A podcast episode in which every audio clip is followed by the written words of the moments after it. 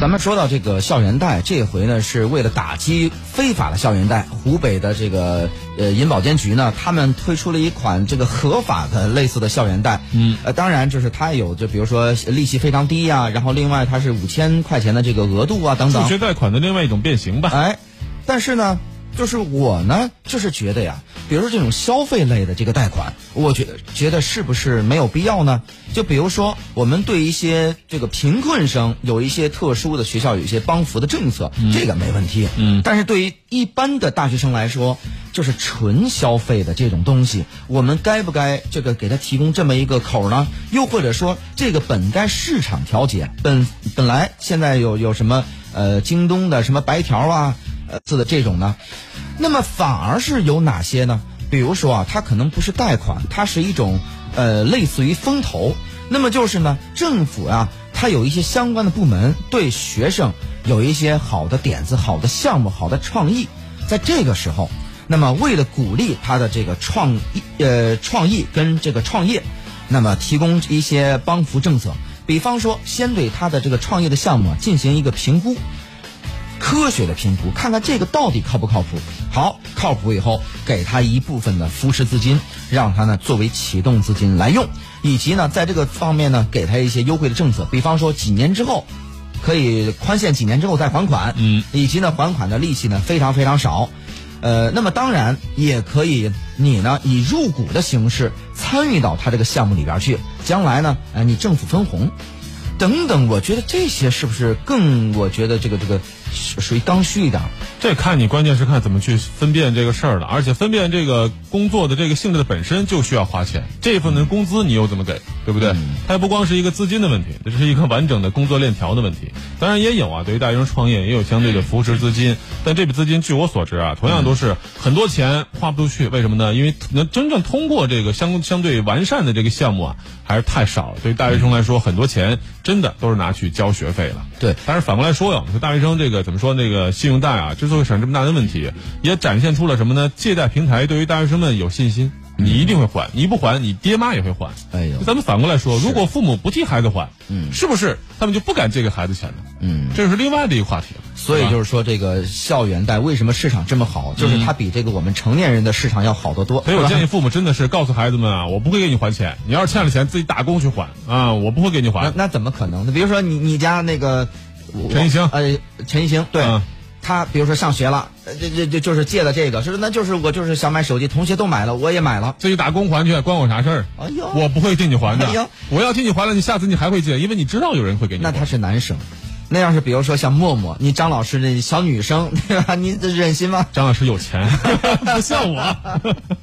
来，咱们来看一下这个大家是怎么说的啊？这个呃，羞涩达花就说了，他说盯上的盯上的是他们的父母啊，哎，跟你的这个想法一样。是的，另外呢，这个叫做给哥笑一个，他就说了，正规银行总比不正规的套路贷好。正规的银行合规要求很高，而且有监管部门严格的监管，门槛高，说实话啊。对，不会高息压榨学生，也不会各种套路没有社会经验的学生。这是真真的啊。嗯，那么这个金金钱主宰人生，他说了，就算是有这政策，有自制力的孩子也不会去乱贷款；就算没有这政策，该借钱的孩子也会乱七八糟的找这种校园贷。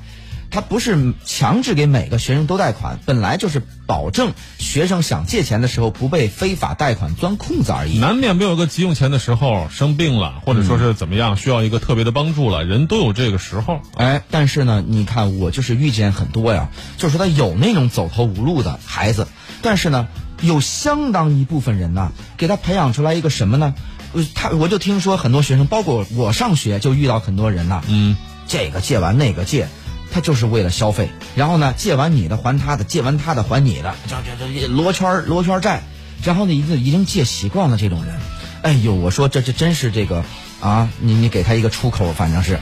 然后呢，这位叫做二三三三，他就说了，我个人看法啊，官方的肯定比民间的强，毕竟正规。不过既然还是学生，短时间内不会上班赚钱，最好还是结合家境，合理消费，不要攀比。对，刚才你说那个也是，经常有人这么干，大学时候啊，东借一百，西借两百的。嗯，如果再有这样的事儿，那如果说我作为他同学，我就跟你说，你借银行的钱去，是不是？哎，你借我们的钱，我们也没钱，你可以把它顶回去了，是不是？所以银行提供了一个解决的出路，不是说你非得走啊，但是有的时候确实比别的还是要可信度更高一点。哎，另外呢，就是现在的网络的这个借贷啊，它有一个好处，就是通过大数据来筛选，然后呢，这个通过这个他这个信用值，他会让你珍视你的信用，对吧？对，对你进行一个判断啊。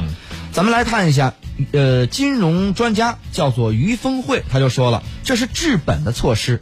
哦，他认为这治本，任何市场都一样，正规合法的资源不能配置到位，其他比如这个高利贷就歪门邪道就来了。对，说到底呢是个资源配置稀缺性的问题。如果合规的、正规的、合法的、低价的资源充足，能满足需求，就会根除高利贷、网贷等价格高的资金。资本资源，这些高利贷就会失去市场。嗯，关键是利息太吓人了啊！有的是按日计息的啊。对，这个《新京报》就说了，校园贷有了正规军，无论是为了更好的这个帮扶大学生的金融服务需求，形成对非法校园贷的挤出效应。